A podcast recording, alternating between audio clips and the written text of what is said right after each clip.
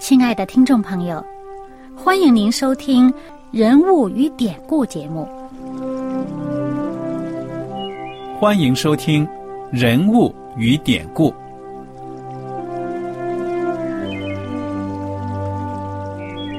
听众朋友们，当你读圣经的时候，不知道有没有过这样的想法？生活在几千年前的圣经人物，与我们这生活在二十一世纪的人有什么相关吗？那些古时候缔造了历史的伟人们，只是些令我们感叹而望尘莫及的对象吗？那些败坏了品德的小人和有负圣托的失败者，难道只是为了让我们嗤之以鼻吗？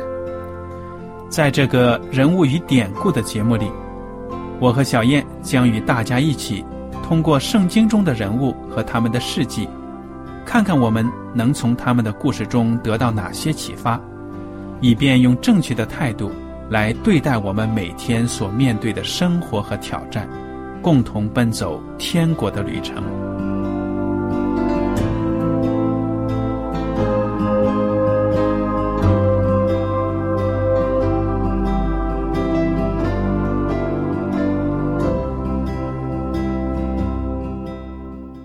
听众朋友们，你们好，我是艾德，我是小燕，大家好，很高兴又能跟您坐在一起来研究圣经当中的人物与典故。我们现在呢，基本上学习到了这个撒母耳记下第二十四章，也就是结尾的部分了。那么，我们通过这个圣经故事的记载呢，看到大卫王，其实呢，他登基之后，有关他登基在位的。故事呢，基本上可以说呢，也没有太多的记载，对不对啊？毕竟圣经呢是记载属灵的事物的，并不是作为一个宫廷的历史或者一个朝代的历史书，只是一个大的梗概。那么我们看完这个二十四章的故事之后呢，如果接下去看呢，就会发现到了列王记上大卫老年的故事了，对不对啊？嗯，那好，我想呢。我们就请这个小燕帮我们来看一下这个二十四章所记载的这个故事了。那么，在《萨姆尔记》的最后这一章，呃，里面所讲述的这件事呢，算是呃大卫这个在位后期一件做的非常的不妥当的一件大事。嗯，那么。我们知道他，嗯，之前呢，他所做的这些事情呢，基本上，呃，都还是不错。他为政啊，呃，为国啊，各方面呢，带着百姓呢，东征西讨，把这个四周围的这个，嗯，都平定了，呃，呃，保证了这个国家的安定和这个这个稳固。那么，但是呢，在这个国家大事上呢，这时候呢，啊。他出了一个大乱子。嗯哼，嗯，这个什么乱子？那么就是呢，他我们看看这个圣经呃，这个二十四章第一句话，这里面说，耶和华又向以色列人发怒，就激动大卫，使他吩咐人去数点以色列人和犹大人，也就是做人口普查了。啊哈！而且他这个人口普查呢，他是数这些。这个将士数这个可以打仗的人口的这个人数，嗯。啊，当然有人会觉得哈，说这个地方耶和华向以色列发怒，那么最后这个结果我们知道呢，就是说这件事情上帝是不喜悦他大陆大卫去数这个人数的，嗯哼。啊，那么我们往下看，那么在这件事情上呢，大卫呢就吩咐他的元帅约押。去，他说呢，你去走遍以色列各支派，那这个从南到北啦，那个去数点百姓，我好知道他们的数目。这时候约押就劝他了，他说：无论百姓多少，愿耶和华你的上帝再加增百倍，使我主我王亲眼得见。我主我王何必喜悦行这事呢？其实就是约押去拦阻他，你不要做这个事了。嗯哼。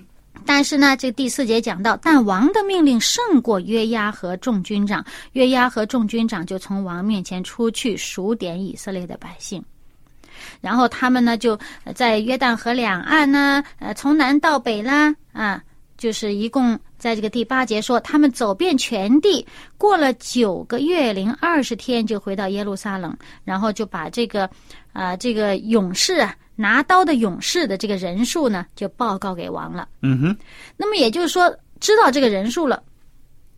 好了，下面呢，这个大卫数点了百姓之后，就心中自责，祷告耶和华说：“我行这事大有罪了。耶和华啊，求你除掉仆人的罪孽，因我所行的甚是愚昧。”到底是什么？为什么说自己愚昧呢？其实他。呃，我们知道呢，这个呃，正像呃约押劝他的所说的，这个上帝呢赐福以色列的百姓啊，不以他们这个人数为胜。嗯，而且作战的时候呢，谁走在前面呢？耶和华在前面。对呀，那大卫，我们从这上下文推断，大卫他这个普查人口的动机是什么？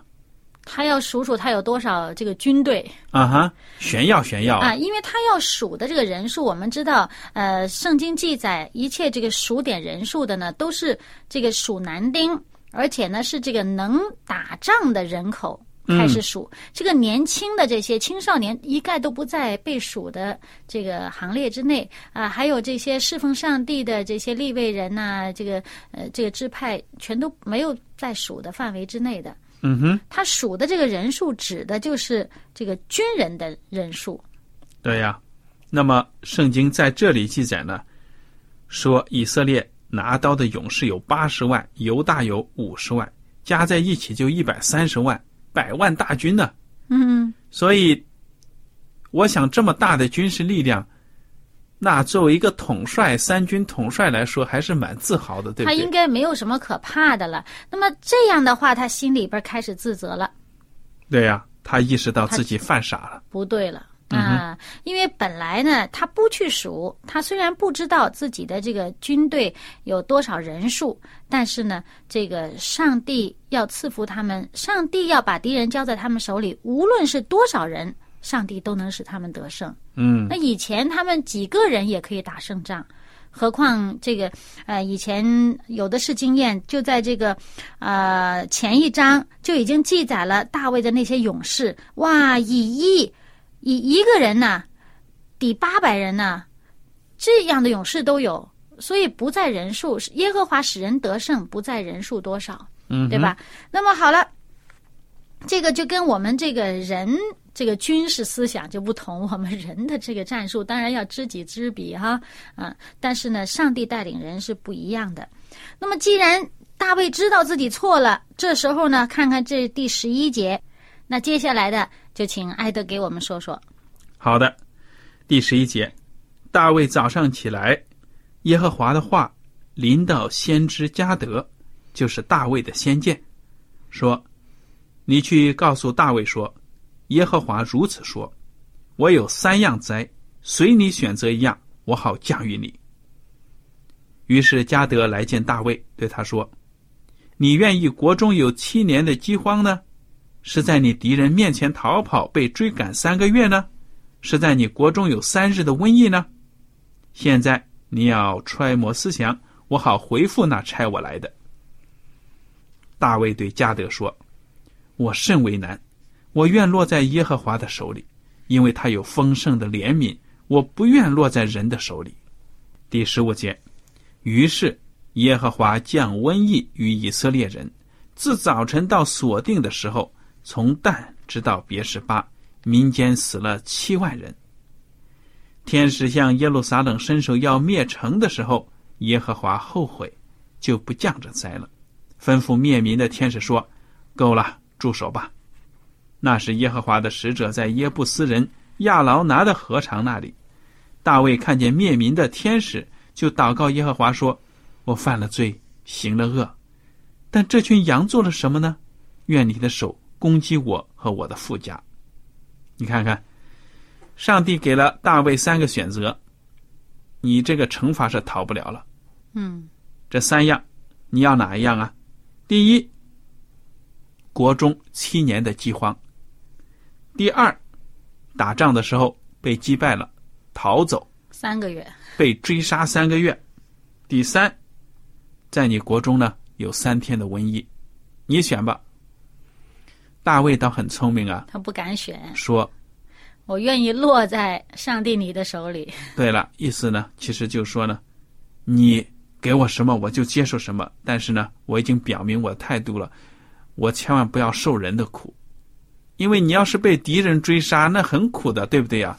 落魄呀，那敌人抓到你没一点怜悯的，但是他知道上帝是一个多有恩慈怜悯的，好歹上帝心慈心一动啊，就免了他的灾了，对不对呀？嗯，那么，结果呢？这个民间就发生了瘟疫，就死了这么七万人口。现在呢，大卫非常的伤心，他也很后悔，他就说：“哎呀，愿上帝的手攻击我和我的富家，也连结果呢，现在连累了这么多百姓，对不对啊？”嗯，其实这件事儿呢，就是读圣经的时候呢，细心的这个细心的人呢，可能就会发现，哎，这个刚刚我们一开始说这个二十四章第一句不说吗？耶和华向以色列人发怒，就激动大卫，使他吩咐人去数点。哎，这这不是上帝发起的吗？但是这件事儿不妥，我们看一看另外一个平行记载这件事情的经文，在这个历代志上二十一章，也是一开始第一句就说：“撒旦起来攻击以色列人，激动大卫数点他们。”哦，这个发起人可是撒旦。他想攻击以色列人，于是呢，激励、激动这个大卫去数点他们。而这个激动这个原文呢，我查过，这个意思呢，就是有这种啊煽动啊、引诱啊、唆使啊，哎，有这么个含义在里面。那就说这个是这个撒旦发起的，他激动这个大卫，就唆使啊、煽动这个大卫呢去数这个百姓的人数。但是我们又看到这个二十四章这里写到。是这个呃，《萨穆尔记下》二十四章写到，说是耶和华向以色列人发怒。这个“发怒”这个字呢，我看了这个英文的呃翻译本，都是讲到是上帝被激怒。嗯，其实你如果说发怒啊，我们知道圣经已经多次多次的强调说，上帝是不轻易发怒的。说什么呢？说上帝有恩典，有怜悯，不轻易发怒，有丰盛的慈爱。那这样一位上帝，他不会说是呃刻意的想存心要害以色列人。这是所以在这里面两个两处的经文，我们对照的看到呢，就看到是应该是以色列人做了什么事，就是激怒了上帝。嗯，那么呢，这个这个大卫。他去数点百姓呢，以至于这件事儿呢，正好就是要降罚给这个以色列人，以至于有人死了。那我们看到这个第二十四章这后半部分呢，就讲到大卫意识到自己错了，就在当地看到天使的这个地方呢，献了燔祭。嗯，等于是表示认错，对不对呀？嗯，我觉得这个大卫呢。作为一国之君，他没有骄傲，说我手里百万大军呢，怎么怎么着？他错了就是错了，这一点我觉得他是难能可贵的。对，所以呢，我们这就知道呢，这个圣经上说啊，大卫是合上帝心意的人，其实就在这这里。他呀，你说合上帝心意，你说他呃，这个做人。呃，在这个自己私底下这个呃家庭生活上面啊，他这个有奸淫的行为啊，然后又这个借刀杀人，哇，做这么多坏事。然后在国家的处理上面，他也有这样这么大的这个失误，导致那个国家里面百姓因他的缘故死了这么多人。哇，你说他合上帝心意啊？其实上帝的心意是什么呢？上帝的心意呢是不愿意。人死，上帝是愿人人都悔改而得生。上帝的心意就是愿人人都悔改而得生。大卫，我觉得圣经形容他是合上帝心意的人，其中还有一个很主要的原因，因为他悔改。嗯他真的是知道自己错了，他就痛悔，他愿意改过。你看，他愿意改过的时候呢，上帝呢就饶恕他。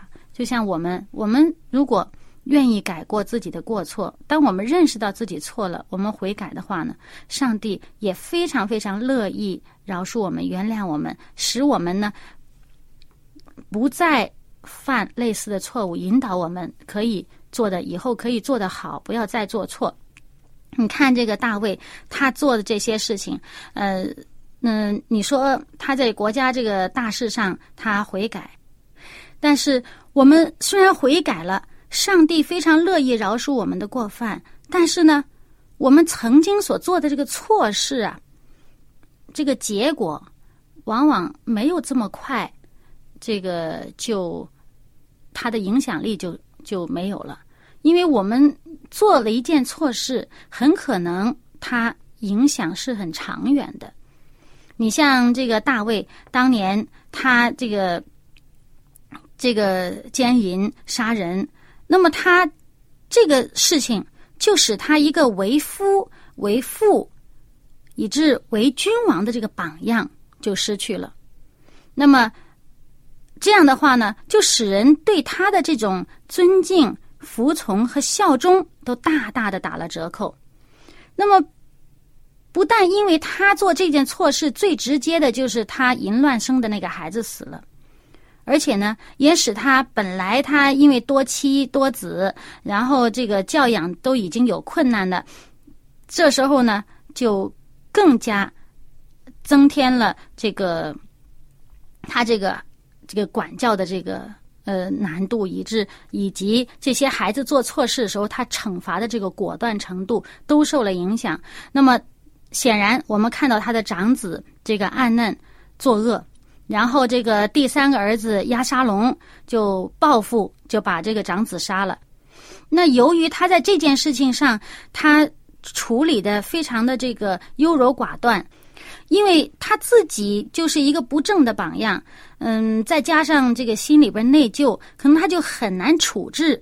那么结果呢，就姑息养奸，造成这个压沙龙胆大包天，那么就叛逆造反，然后呃谋反呢，那么就甚至呢就造成这个不只是家里边的家乱呢，在更加造成了国家里面的国家整个国家的动荡，国家的内战。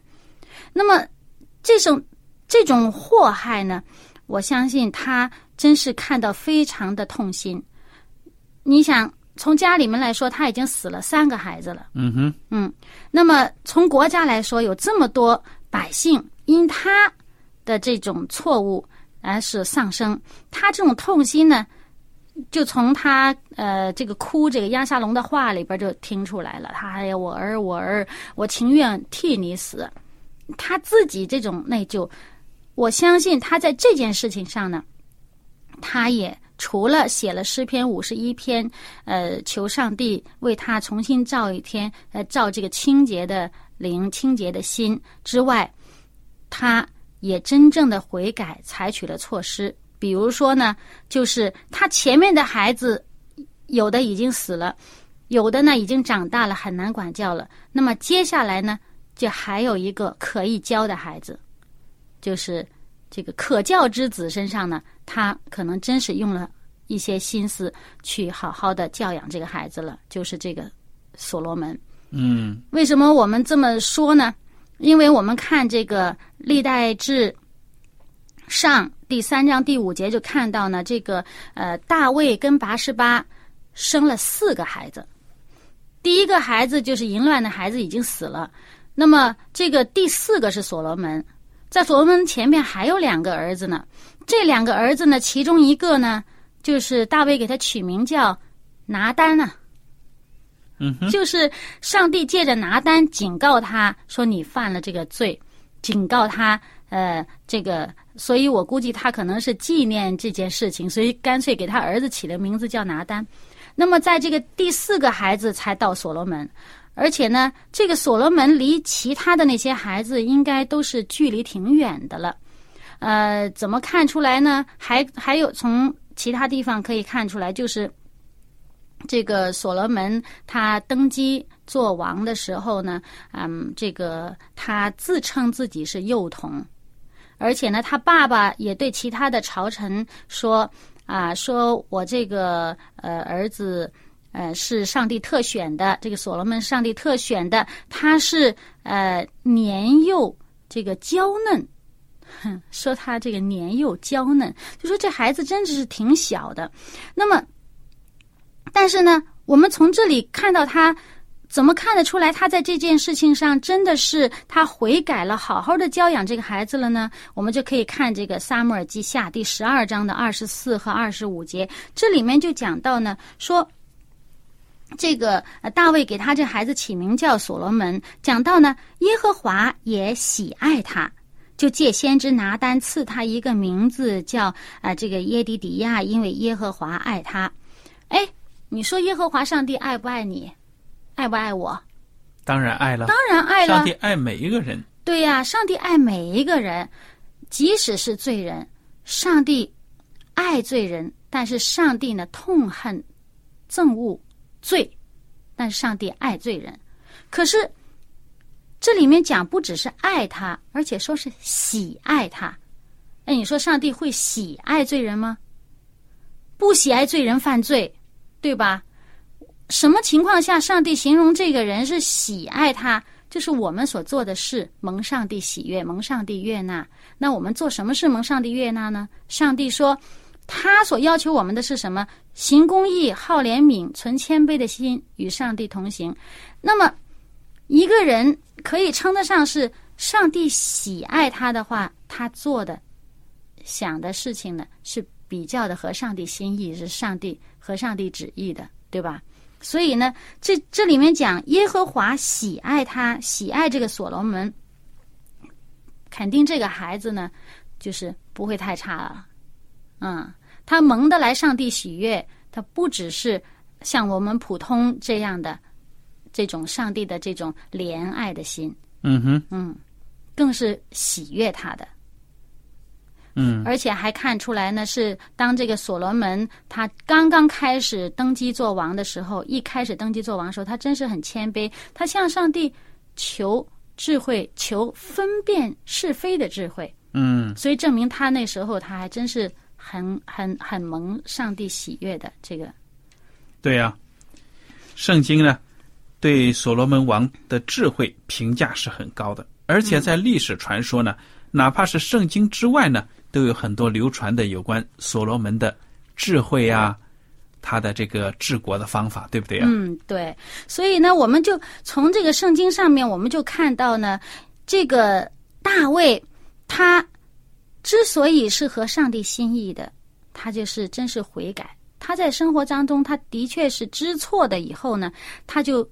愿意切切实实的改，可是我们不要忘记了，我们虽然是悔改，我们要警惕，我们不要以为说，哎呀，我做错了，那我悔改，我在上帝面前悔改，上帝原谅我了就没事了，不是这么简单的，因为我们做的错事呢，会造成后果。其中一个这个大卫的这个后果呢，就是除了他前面有这么多家里面的事情，有这么多家乱国乱之外，到晚年临死了。快死的时候，仍然出了一个大篓子，仍仍然有一个大祸临到他，就是另外一个儿子，他的第四个儿子亚多尼亚又造反了。嗯，这亚多尼亚呢，圣经说他长得也是很俊美的。嗯，可以说呢，又是一个亚撒龙在世了啊。嗯，结果呢，就背着自己的父亲，也是招兵买马的，连他父亲的一个。本来跟着他打江山多少年的那个元帅谁呀？约押也站错了阵线了，也站到了亚多尼亚的这一方，对不对呀？对，其实我们看这个约押，好像真是在这个时候呢，去跟了亚多尼亚，觉得真的是觉得很奇怪的一件事儿。嗯哼，嗯，因为呢，约押这个人一向是对大卫特别的忠心，那个凡是对。大卫的这个王位啊有动摇啊有影响的，他都是绝不手软，要把这个人除掉的，不能留后患的。嗯那么，但是这个时候临了了，这个临老了，自己怎么也好像站到了一个谋反的一个阵地呢？有时候不能不让我们三思。晚节不保啊，站错阵线了，真的是，结果呢就成了大卫王的敌人了，造反者了。嗯那么后来他的下场怎么样呢？就是被这个呃所罗门把他给杀了。对呀、嗯，所以其实这个约押呢是很可惜。我是觉得呢，嗯，有的时候可能是他对这个大卫的晚年，他做的一些事情，可能觉得他大卫有点糊涂了。嗯，他就跑去支持他的儿子啊、因为那时候所罗门也的确是很年幼嘛，这个亚多尼亚算是大的了，嗯，那么。嗯，为什么我会有这么一个自己有这么一个大胆的推断呢？是因为你看这个约押他所做的事哈，你说他，啊，包括我们刚才讲这个大卫数点人数的事情啊，他就肯定会大对大卫很失望。再加上呢，还有就是说他其实他本来是一个很忠心、很忠于大卫的一个人，呃，包括呃那个嗯他们。打了很多年仗，跟这个亚门人打了很多年仗，到终于他把这个亚门人的首都给攻下来，叫临攻陷这个首都的时候呢，他就去呃派人回宫，把大卫请出来，说：“大卫，你来带兵。”攻进这个首都，免得呢我进去了以后呢，人家把这个荣誉啊、荣耀都归给我。